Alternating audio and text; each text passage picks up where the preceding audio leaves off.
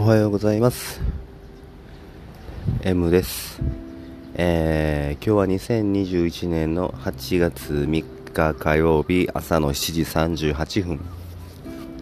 です、えー、ちょっとまあお聞きの通り今日はセミの鳴き声が、えー、聞こえません。でまあまあ外なんですけどいつもと同じ公園でえー、っとまあ橋の方ですね今日はね。隣の公園。で、まあ、屋根があるところで座ろうかなと思って来たんですけど、そう、もうベンチも、屋根のあるベンチももう雨でびちゃびちゃになるぐらいちょっと激しい雨が降りまして、で、今は止んでますね。止んではないんですけど、まあ、小雨ですね。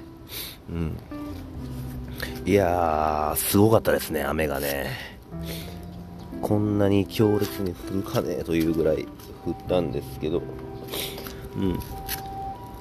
あ、そう。で、まあ、今日、まあ、8月からちょっと、うん。まあ、ずっと電車通勤なんですけど8月は、まあ、連休とかもあったりするんで、まあ、ちょっとバイク通勤にしようかなと思って、うん、8月だけねちょっと、まあ、少ないんで日数。でまあまあもう雨も降るし、まあ、いいやと思ってバイクそうそう雨も降るしいいやじゃないな。これちょっとなしにして。うん、まあなんかそうやって変えてみようと思ったらまあまあ次の日今日ですね。雨大雨しかも雷雷雨っていうのがあるんですね。でこれがもう要は何かちょっと変化させようと思って雨が降るっていうのはもう本当に僕はよくあるんですね、えー、例えばえー、明日から、えー、ジョギングしようと、また冬はね、真冬はあんまり走らないんですね。僕はジョギングは定期的にするんですけど本当に寒く2月1月2月ってあんまり走らないんですね。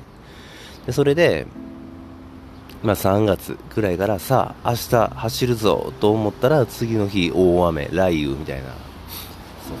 でえー、そろそろまあ暖かくなる、えー、っとね、もう最近はやってないんですけど、泳ぎですね、水泳。もう、まあ、夏になっちゃったら、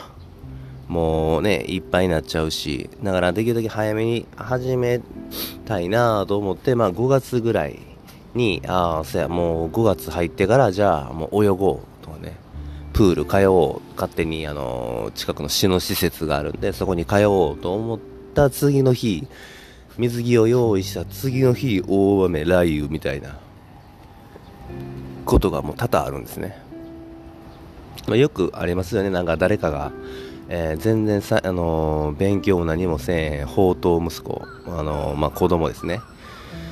ちっちゃい自分の子供がなんか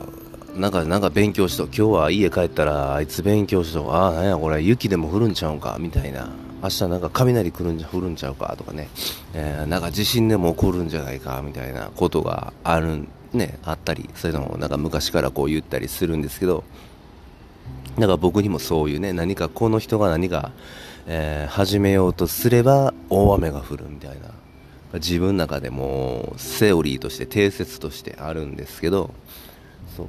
でこれってあのね最初の方はなんかもうなんやねんと思ってたんですね。くそ俺がなんかしようと思えば雨降りやがってっていう風に結構もう頭に来てたんですよ。でもそうえー、とね30半ば、えー、ぐらいからかな。ふと思うようになっていやそうじゃなくて大雨降る前の日に僕は何かをしたくなるんじゃないかと、うん、思うようになったんですね。大雨が降る前の日例えば熱帯低気圧であったり、まあ、低気圧の大群であったり、まあ、台風の余波であったりそういう気圧の変化がえー、と地球の、まあ、例えば関西地方に起こった時に僕は何かをしたくなるっていうなんかメカニズムがあるんじゃないかなというように思いましたね。というか多分こっちの方がすごく現実味のある、えー、説だと思うんですね。うん、僕が何かすることによって僕一人に、えー、地球が合わせるなんてことはもうないんですよね。うんで地球の動き、えー、とか宇宙の動きとかに僕が、えー、左右されてるっていう風に考えた方が、うん、よくて。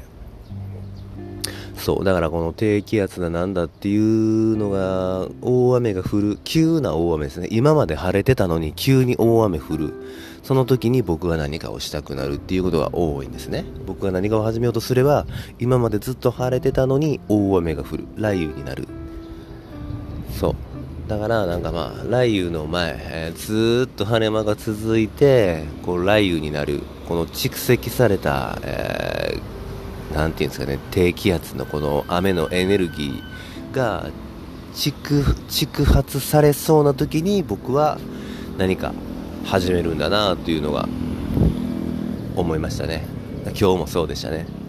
何か変化を起こそうとするときは低気圧が集まった時なんだと。まあでもこれは極めて、えー、有力な説なんじゃないかなと自分なりに思ってますね、うん、なんかねそんなことがあるんじゃないかと。もうこれも話したのかな？これもこの、えー、ポッドキャストで話したのかどうかちょっとね覚えてないんですけどえっ、ー、とねえー、なんなんもうごめんなさい。何にもちゃんと分かってないですけど、えー、寄生虫寄生虫の、えー、一つでえっとねツバメのツバメのお腹の中でしか卵を産めない寄生虫がいるんですね。これ全部ちょっとツバメだったかまた確かツバメだったと思うんですよ。でその寄生虫の名前忘れました、うん、でツバメのお腹の中でしか、えー、卵を産めないえー、寄生虫がいるんですね。で、まあ、ツバメの寄生虫の中で卵を産むんです。で、寄生虫が糞をしますよね。で、糞から生まれるんですよ。そして、ツバメのお腹の中で、えー、卵を産んで、で、糞になった時に、糞になって体から出されたその糞から、生まれる寄生虫がいるんですね。うん、でその寄生虫はえー、ある、えー、草花、草ですね。ある草に、えー、つくんですよ。で、そこで、こう、活動をするんですね。で、その、なんでその草に、えー、ひっつくかというと、その草に、えー、その草を、に群がってくる、なんか微生物なり、虫なりを食べるカタツムリに、えー、寄生するためなんですよ、次は。でそのカタツムリが食べますよね。そのカタツムリが好んで食べる、えー、草に、えーかね、ついて活動すると。でその微生分、えー、その草についている虫を食べに来たカタツムリに次寄生するんですね。そう。ででそのカタツムリをツバメが食うのかと思いきやツバメってカタツムリを食べないんですよね、ツバメが好んで食べるのは芋虫なんですよ。だから、えー、この寄生虫はカタツムリの中にまた寄生するんですけどその後カタツムリの脳を食い潰すんですね。カタツムリの脳を、えー、侵略して洗脳してカタツムリが元来しない行動。カタツムリってえー、っとねもうどっかに登ったり岩にくっついたりこうするんですけどそういうのをせずに芋虫のような行動を取らせるんですね。あとね、えー、と脳を食い破って体を体のね色も変えるんですよ。このブリブリブリブリブリブリっていうような、えー、心臓の動き色のような心臓が透けているようなあの芋虫のカラーっていうんですよね。あれをえー、出すん出させるんですね。カタツムリ。カタツムリってないですよね。反転がちょこっとあるぐらいで。まあ、その体内に、えー、心臓のようなもう体内に走る心臓のようなブクブクブニブニブニブニっていう波打つ反転、うん、物質かなあれを体の中に描かせるんですね。そう。でそうすることによって、えー、もうつまあのカタツムリはもう言うたら死んでますよね。脳死してる状態なんですけど体はその寄生虫によって動かされていると。その寄生虫はカタツムリに芋虫のような動きをさせる。そうでその芋虫のような動きをしているカタツムリを芋虫と間違えた、えー、ツバメがそれを、えー、食べるとそうで食べたらまた次ツバメの中にお腹に入ってそこで卵を産むツバメの中でしか卵を産めない。で、成長は、えー、カタツムリの中でしかできないんですね。そういう寄生虫がいるんですけど、なんか、すごく不思議なサイクルですよね。じゃあ、芋虫に寄生したらええやんと思うんやけど、まあ、芋虫は腸になったりするんで、具合が悪いのかもしれないですね。なので、あのそういうコストを手間をかけてでもカタツムリに、え、侵食した方が、えー、早いと、手っ取り早いというような、なんかこの不思議な、えー、ミームというか、え、あるんですけど、まあ、僕の、うんこの低気圧によってこの活動したくなるっていうのもなんか何かしらのミームなのかもしれないですね、うん、遺伝的な、うん、遺伝的伝達、うん、文化的伝達とかいうやつですね。ミーム。ミームはなんか何かの回でちょこっと話したんじゃないかなと思うんですけど。うん、そうね。なんかそんなのがあるのかなと思いますね。生き物の不思議。うん。何かこの車乗って、えー、なんか人間変わっちゃうっていうのも何かしらのこの変なミームが働いてるのかもしれないし、